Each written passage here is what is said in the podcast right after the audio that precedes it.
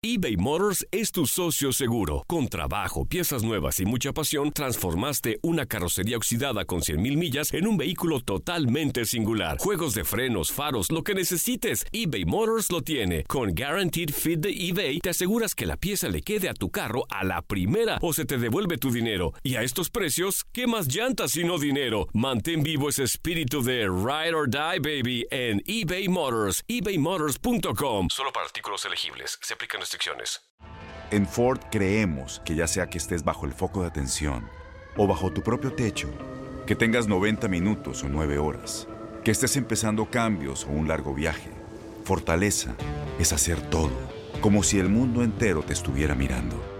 Presentamos la nueva Ford F150 2024. Fuerza así de inteligente solo puede ser F150. Construida con orgullo Ford. Fuerza Ford. Aloha mamá, ¿dónde andas? Seguro de compras. Tengo mucho que contarte. Hawái es increíble. He estado de un lado a otro con mi unidad. Todos son súper talentosos. Ya reparamos otro helicóptero Blackhawk y oficialmente formamos nuestro equipo de fútbol. Para la próxima te cuento cómo voy con el surf y me cuentas qué te pareció el podcast que te compartí, ¿ok? Te quiero mucho. Be All You Can Be, visitando goarmy.com diagonal español. When you buy a new house, you might say, Shut the front door! Winning! No, seriously, shut the front door. We own this house now. but you actually need to say, Like a good neighbor, State Farm is there. That's right. The local State Farm agent is there to help you choose the coverage you need. Welcome to my crib. no one says that anymore, but I don't care. So just remember, like a good neighbor, State Farm is there. State Farm, Bloomington, Illinois. Este episodio habla sobre suicidio y depresión.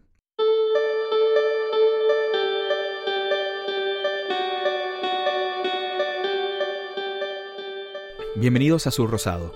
Yo soy Ney Álvarez.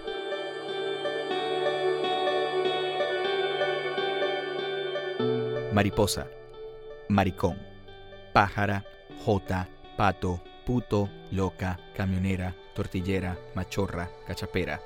Estas son algunas de las expresiones utilizadas en Iberoamérica para adjetivar y en ocasiones degradar a los miembros de la comunidad LGBTQ.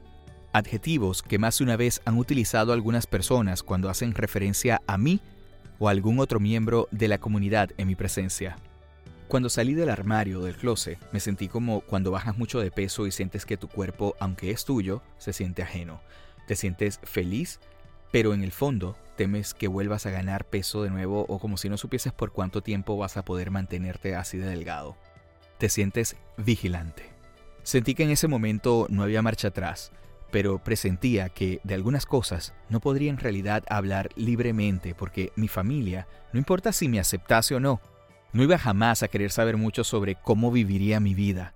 No podría preguntarle sobre qué decisiones tomar en mi vida sentimental o si tenía problemas con un amigo, como ellos decidieron siempre llamar a mis novios, en lugar de simplemente aceptar lo obvio. Nunca podría decir que tenía problemas con mis parejas o que había terminado con alguien. Para la comunidad LGBTQ, salir del closet es el primer paso de una vida compleja es gritarle al mundo que estás en la pubertad de un proceso social en el que encontrarás rechazo y sobre todo muchas cosas que tu familia desconoce o simplemente prefiere ignorar. Te conviertes en un adolescente que se lanza solo al mundo a mantenerse a sí mismo. En ocasiones debe ser tu propio guía espiritual. Algunas veces consigues bastones que te ayudan a avanzar en un camino lleno de preguntas y de recovecos sin respuestas pero algunos no salen del closet solo una vez. En ocasiones les toca tres veces. Mi nombre es Natasha A. Torres Figueroa. Nací en uh, Manhattan y me crié por los primeros ocho años en, en, el Bronx y de ahí pues me mudé para Puerto Rico. Después que salí de la high school, ahí fue que yo le dije a todo el mundo que pues uh, sí, que, que era gay para aquel tiempo tenía 20 años cuando me decidí salir prácticamente del closet y fue que una muchacha lesbiana que, con quien yo trabajaba, ella me ayudó a, a, salirme del closet porque yo sabía lo que yo era, pero tenía miedo porque obviamente siendo de Puerto Rico y, y siendo del campo, pues la gente es un poco cerrada. Y entonces hay mucho rechazo, mucha burla, mucho bullying y, y el temor de que pues um, ser asesinada, lo que sea, discriminada en donde quiera que yo me paraba, pues era un poco eh, temerosa para, para eso. En ese momento su nombre era Ángel, un muchacho introvertido. Natacha recuerda que aunque su mamá nunca le discriminó, seguía siendo muy cerrada mi mamá era una persona, o es una persona de que se deja llevar por lo que dice la gente. Y, no, y yo le digo a mami, mira mami, o sea, por eso que nunca, le, nunca tuve pareja y nunca le traje eh, novio a, a, mi mamá. Y um, tenía muchas amistades, sí, me venían a buscar a casa y todo eso. Y, y mami me, me, decía, mira, fulana, ¿por qué fulano, por qué fulano, o quién es ese, que si otro, es el otro? Y yo le digo, mami, son amistades. Y mami me decía, ¿usas condones? Y yo, mami, no. yo, mami, porque sea amistades gay no quiere decir que nosotros no estamos tirando unos a otros. Natasha estudió cosmetología y esa carrera la llevó a mudarse a Orlando, Florida, y más tarde a Fort Lauderdale, en el sur del estado. Allí comenzó una carrera como Natasha Daniel Hartz. Comencé a hacer drag hace como, como seis años atrás, seis, siete años atrás. Yo nunca le dije a mami, o sea, ella obviamente se dio cuenta o por las fotos en Facebook. Ella, ve, ella veía mi foto y, y decía, ¿te pareces a mí cuando joven? Pero drag era algo más para Natasha que una expresión artística. Cuando yo me mudé para acá abajo y fui a la primera discoteca de aquí, porque en Orlando sí fui para una discoteca y vi a las transexuales y qué sé yo, pero cuando vi a las bellezas de acá abajo, pues yo decía, coño, eso eso debí ser yo, o sea, una mujer así. Y entonces pues empecé a vestirme de mujer los viernes. Y entonces pues da la casualidad que conozco a este DJ y me dijo, mira, quiero hacer una noche latina contigo.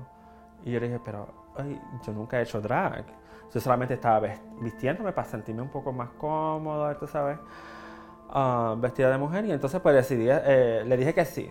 Yo dije, es una puerta que abre, vamos a, aprovecharla. Y entonces de ahí empecé a hacer drag. Y entonces me empecé a sentir más a gusto conmigo mismo y conmigo mismo, conmigo misma, hasta que empecé mi transición poco a poco, sin decirle a nadie. Natasha tenía 36 años cuando comenzó su transición, pero fue mucho antes que supo que era mujer.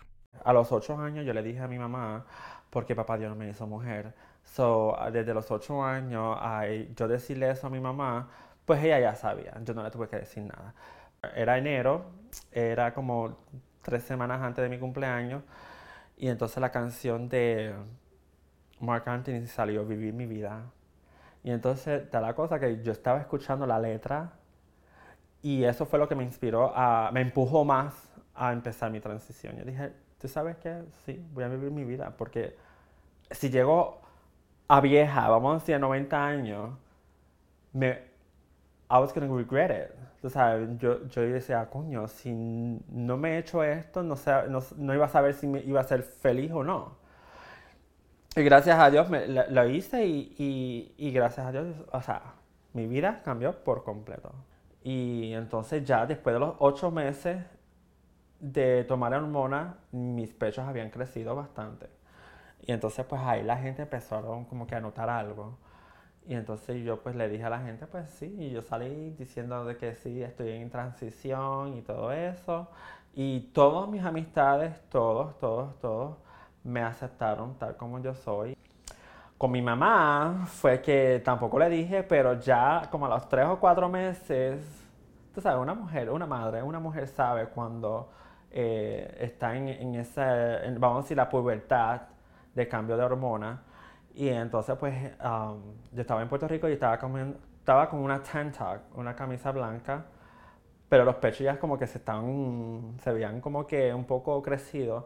Y ahí fue que mami me se dio de cuenta. Me dice, ¿tú estás en hormonas? Y yo le dije, sí. Y nada, mami estuvo todo bien aceptado. Lo que pasa es que, pues, uh, antes de mudarme de Puerto Rico para acá, había muchas muertes de transexuales en Puerto Rico. La estaban matando por cualquier cosa. O sea, era, las noticias eran horribles. Y yo entiendo el punto de, mami, de, mi mamá, o sea, de la preocupación. Eh, ah, después que empecé a buscar por información online y todo eso, pues um, decidí a, a operarme. Obviamente recaudé bastante plata yo misma trabajando y sufriendo y no durmiendo, o sea, trabajando duro para lo que yo quería ah, hacer. El proceso se me hizo un poco difícil en el sentido porque tenía miedo de, la sociedad, volver otra vez al pasado, eh, volver otra vez a estar de bullying, o sea, que mucha gente va a estar criticándome, ah, gritándome cosas obscenas o lo que sea. Pero gracias a Dios, no, no, no tuve ese, ese, tipo de problema. Eh, y, en la forma de transición así, después que yo busqué mi médico, lo busqué en Colombia. Y cuando yo venía del avión para, de, Colombia para acá,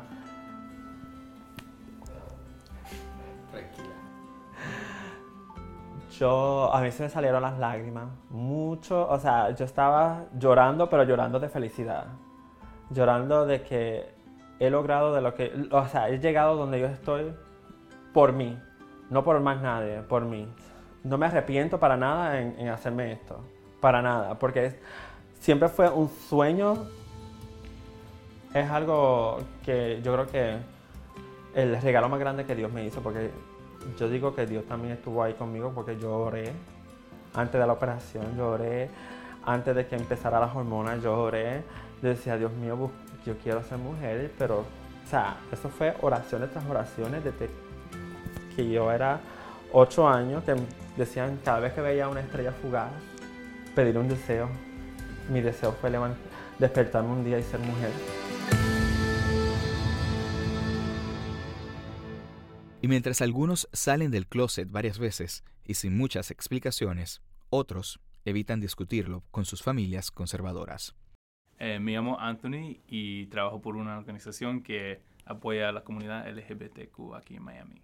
Anthony decidió no utilizar su nombre para esta entrevista. Nosotros hemos respetado su privacidad. Al momento de salir del closet, él evitó la confrontación con sus padres. Eh, lo hice de propósito así para yo este, no evitar así tener conversaciones con ellos difíciles, con mis papás. Su padre vivió hasta los 19 años en un país latinoamericano con valores tradicionales. Este, mi papá es de Guatemala, vino aquí a los Estados Unidos a los 19 años em, y mi mamá nació aquí en los Estados Unidos, pero se crió en Puerto Rico y luego regresó aquí a los Estados Unidos. Anthony decidió salir del closet durante una visita a casa de sus padres en Navidad, dos días antes de volver a la universidad. Entonces a los 18 años salí del closet, me senté a la mesa donde nosotros comemos siempre la cena y le dije a frente de mis papás y a frente de mi hermana que yo era bisexual. Anthony pensó que si mentía a su familia y les decía que era bisexual, el impacto sería menor y que más tarde podría irlos preparando para cuando decidiese decirles la verdad, que en realidad le gustaban solo los hombres. Este, mi mamá, la primera cosa que ella me dijo fue que tendría que decidir en algún punto eh, hombres o mujeres y que no podía ser los dos, que tenía atracción a los dos. Es importante recalcar que una persona bisexual no decide en algún punto de su vida si está atraído por un hombre o una mujer. No se trata de escoger, simplemente se está atraído por ambos sexos. Y mi papá, yo me recuerdo bien fuertemente, nomás bajó la cabeza a la mesa y no me vio en los ojos. Y para esos últimos dos días antes de regresar a la universidad, este, no, me, no me habló ni nada. Anthony volvió a la universidad y no habló del tema con sus padres de nuevo. Dos meses después, volvió a casa para las vacaciones de primavera. Ya yo tenía una idea más o menos de, de que iba a ser un poco difícil, en particular con mi papá, porque yo me creí con un papá que era bien machista. Eh, cuando yo regresé a la universidad, yo me sentí más ansiedad en yo regresar a mi casa, porque yo sabía que en regresar otra vez para las vacaciones de primavera, tuve que tener esa conversación con él y probablemente iba a ser cuando él estaba tomando alcohol.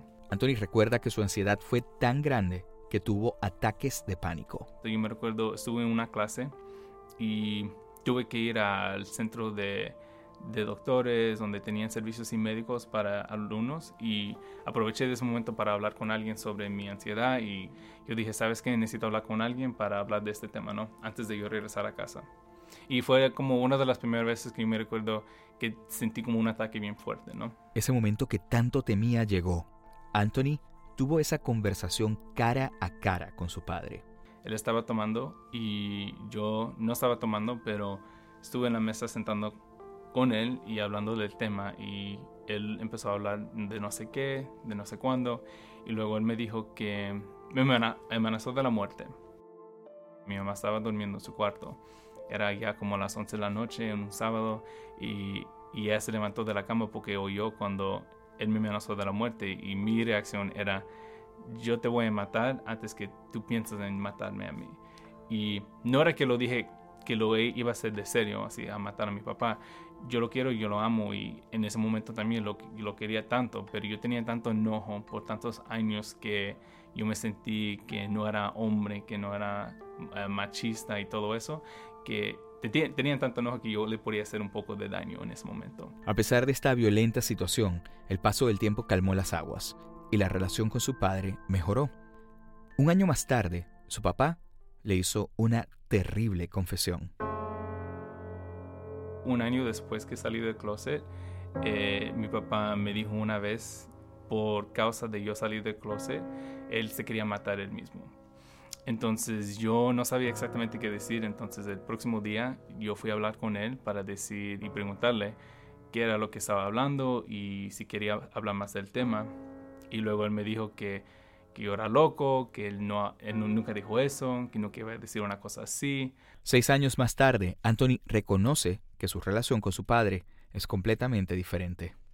Desde ese entonces uh, muchas cosas han cambiado. Yo creo que el apoyo de mi familia en general, especialmente con mi mamá y con mi hermana, mi papá ha tenido muchas conversaciones difíciles con ellos sobre mi sexualidad, sobre mi identidad y para él yo, yo pienso pues que le ha ayudado bastante. Em, y, y ahora nuestra relación es lo mejor que ha sido en mi vida. Sin embargo, hay un antecedente que Anthony piensa pudo ayudarle a construir una relación más abierta con su familia. Yo me recuerdo que la única cosa que me dijo mi papá la primera vez que yo le dije que era parte de la comunidad, que tengas cuidado, él me dijo. Yo dije, ¿de qué? Y dijo, tú sabes, con y no dijo exactamente las palabras VIH y con todo eso, pero yo sé que eso era lo que él quería decir. Entonces, desde ese momento, y yo supe después, muchos años después, de que cuando mi tío salió del closet, también salió que era positivo. Entonces, para mucha gente adentro de mi familia era como la, la asociación de VIH con la comunidad gay o para identificarse así como parte de la comunidad LGBTQ eran casi lo mismo. Ya volvemos.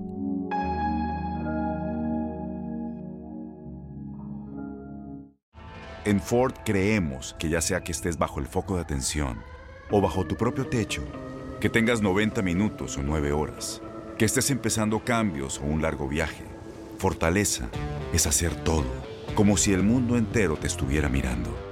Presentamos la nueva Ford F150 2024. Fuerza así de inteligente solo puede ser F-150. Construida con orgullo Ford. Fuerza Ford. Aloha mamá. Sorry por responder hasta ahora. Estuve toda la tarde con mi unidad arreglando un helicóptero Black Hawk. Hawái es increíble. Luego te cuento más. Te quiero. Be All You Can Be, visitando goarmy.com diagonal español. Mi familia es bien ah, tradicional, old school, por decir. Entonces, cosas diferentes, cosas que no están acostumbrados, es, es eh, les da miedo. Les da miedo porque no lo entienden. Mi nombre es Noé Chaires, tengo 26 años, uh, nací en Fort Myers, ah, de padres mexicanos, y salí del closet a los 20 años.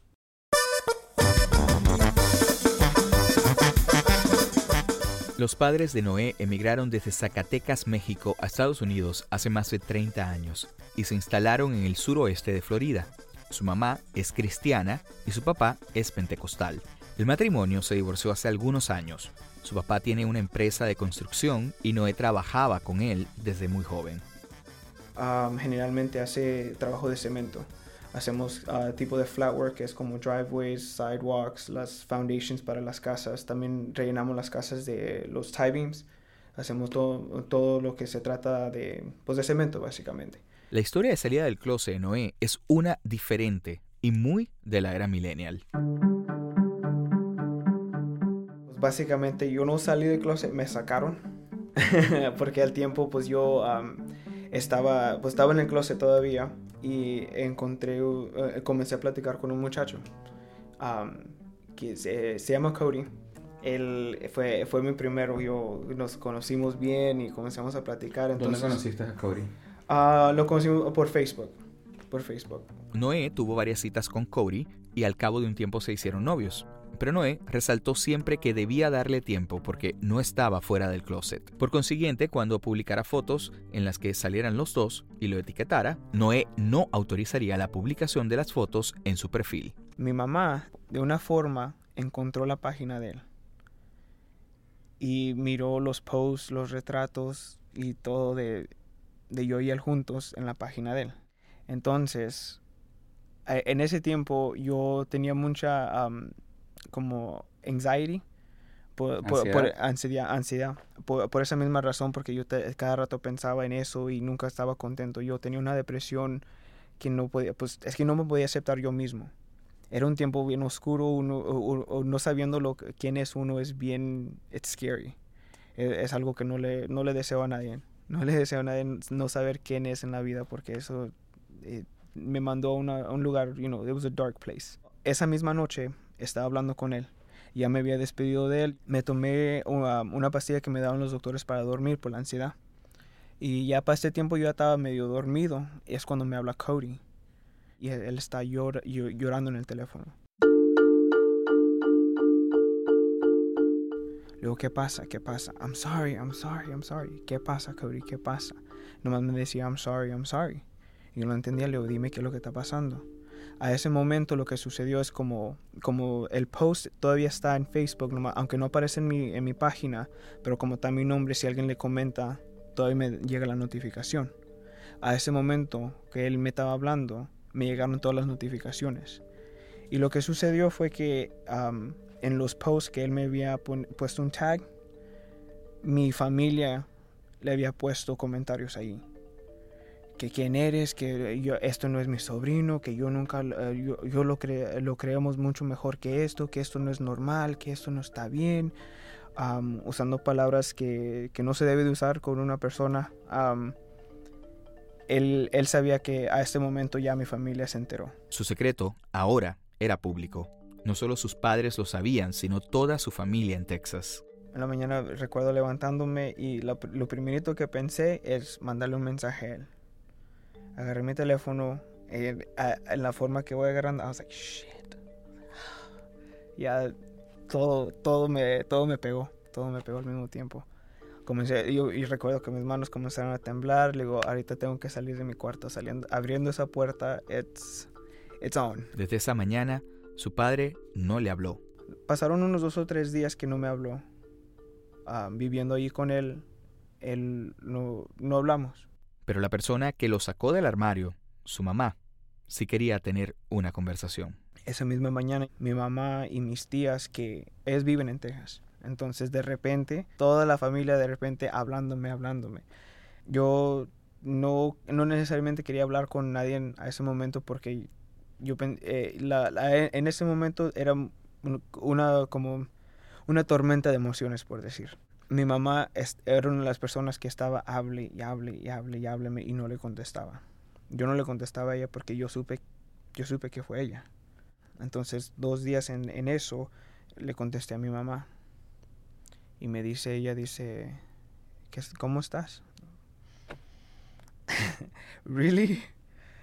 Eh, le, digo, ¿qué está haciendo? Dice, no, pues acá voy a hacer una comida, que si, si quieres venir a comer a mí se me hizo raro and I was scared. I was like, I don't, I don't know what this is. No sé si es un, una, un trap, you know, no sé qué, qué me van a hacer. No sé si está el pastor allí o lo que sea. You know. So, le dije que sí iba y recuerdo que esa misma noche al propósito no fui. Yo sé que le, yo sé que, yo sé que le, le dolió a mi mamá, pero me, me dio miedo. Días después, Noé aceptó la invitación a casa de su mamá. Escuché un diferente tone en, la voz, un tono diferente en la voz de ella. Entonces, siendo mi mamá, a mí, es mi mamá. A mí me, me dolía el corazón siendo la que, la que dio, me sacó del closet, por decir, pero es mi mamá. Entonces, le digo, me, me preparé mentalmente. I was like, I'm gonna go. I'm gonna go have dinner. Voy a, voy a cenar con mi mamá. Pero estoy listo para salir de la casa, y no a cualquier momento. Fui a la cena. Lo primerito que noté fue que no hizo comida. so I was like, oh man, this is gonna be bad. Entonces, um, llegué, llegué con ella, estaba allí con mi hermanito y le, le digo, me lo, me lo presta, me lo, me lo da. Sí, me lo da, me, me presta mi hermanito ya lo estoy agarrando, lo estoy acariciando y hablándole. Y ella no me está mirando a mí. Y cuando volteo ya tiene lágrimas en los ojos mi mamá. Y le digo, le digo, ¿qué, qué, qué tiene? ¿Qué tiene? ¿Qué pasa? No, pues dime tú, dime tú qué está pasando. No, ma, le yo, yo pienso que usted ya sabe lo que está pasando, le digo, pero usted es la que está llorando. So, ¿qué está pasando con usted? You know, what's, what's with you? Um, me vuelve a repetir lo mismo, dice, tú ya sabes lo que está pasando, nomás quiero escuchar lo que tú lo digas. Le digo, ¿qué quiere que diga, mom, that I'm gay? Y es cuando luego, luego comenzó a llorar ella. Y yo cuando dije eso sentí algo, como sentí como que el corazón se me salió del cuerpo. Like, it just kind of like, because I said it for the first time. Fue la primera vez que yo lo dije a mi mamá. Las palabras, I'm gay, you know, so ay, se sintió, no, como te digo, no, no sé, no, este, otra vez una, como una tormenta de emociones porque al momento estaba, estaba enojado porque ella fue, yo no estaba listo para anunciarlo, no estaba listo para aceptarlo. Y a este momento, it was action, you know, it was ride or die, you know, tienes que hacerlo, una de otra. Eres o no eres, porque ya obviamente están los posts, están los retratos, está todo allí. Entonces, ya cuando le dije a mi mamá, me dio un abrazo y lloramos por un ratito, yo y ella. Me dice que she's sorry. Me pidió perdón.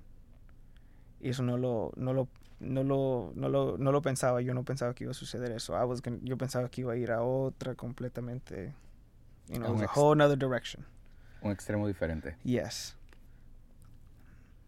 Le digo, ¿cómo que perdona? Dice, es que no, ese es nuevo, es esto no lo entiendo. Yo soy de una era, un, un tiempo diferente, de otro país diferente. Um, tú eres mi, mi, primer hijo. Tú, esto, I mean, no lo esperaba. Dicen, no lo esperaba y reaccioné emocional, emocionalmente y nomás en ese momento reaccioné, abrí mi boca y yo sé que no debiera.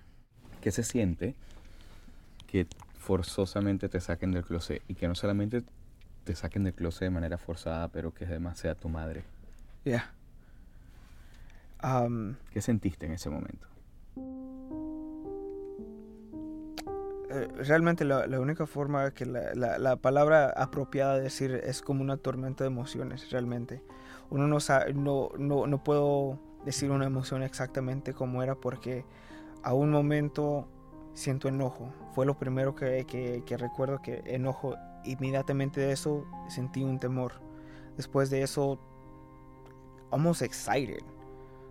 Porque a este momento uh, era una situación que you, you have to rise up. Tienes que hacer algo.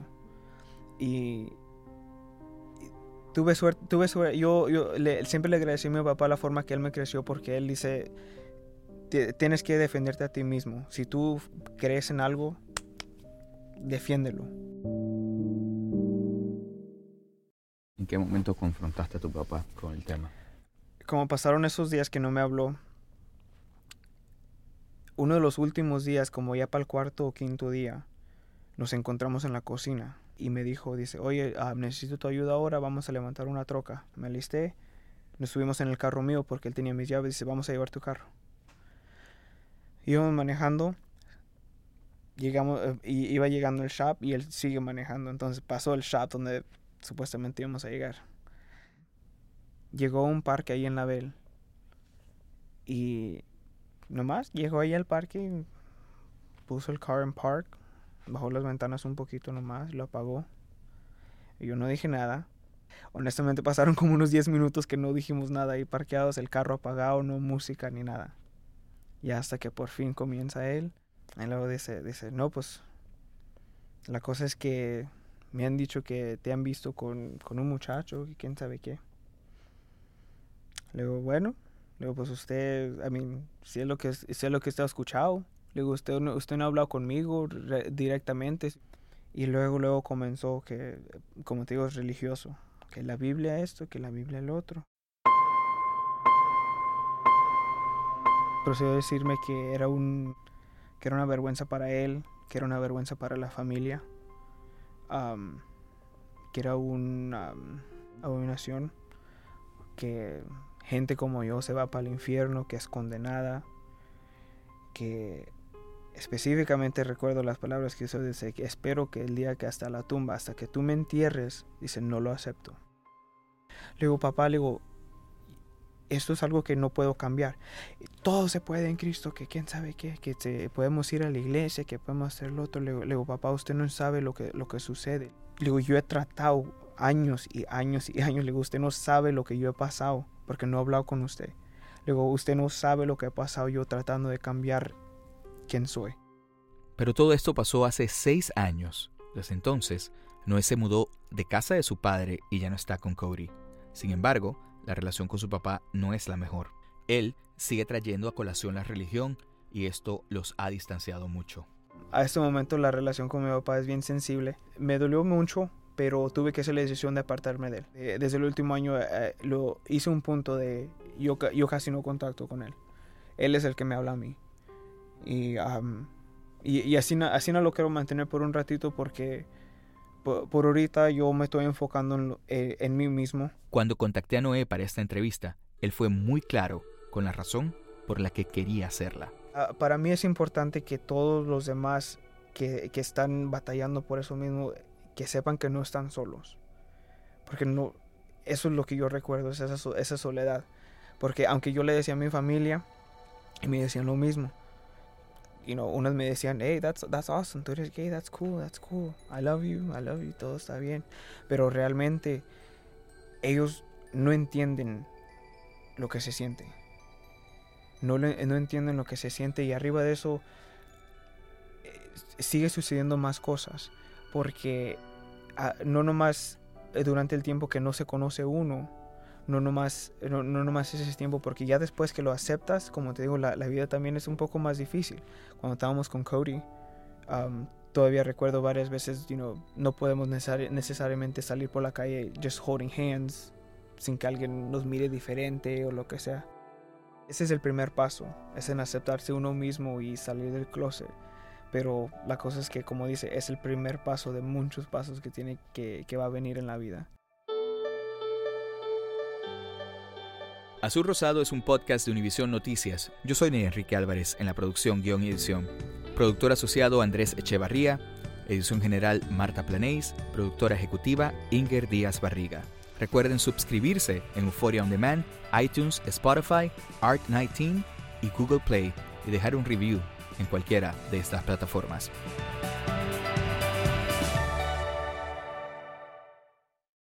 Si necesita ayuda porque ha tenido pensamientos suicidas, llame al 1-888-628-9454. Boost Mobile tiene una gran oferta para que aproveches tu reembolso de impuestos al máximo y te mantengas conectado. Al cambiarte a Boost, recibe un 50% de descuento en tu primer mes de datos ilimitados. O, con un plan ilimitado de 40 dólares, llévate un Samsung Galaxy A15 5G por $39.99. Obtén los mejores teléfonos en las redes 5G más grandes del país. Con Boost Mobile, cambiarse es fácil. Solo visita boostmobile.com. Boost Mobile, sin miedo al éxito. Para clientes nuevos y solamente en línea, requiere AroPay. 50% de descuento en el primer mes requiere un plan de 25 dólares al mes. Aplican otras restricciones. Visita boostmobile para detalles.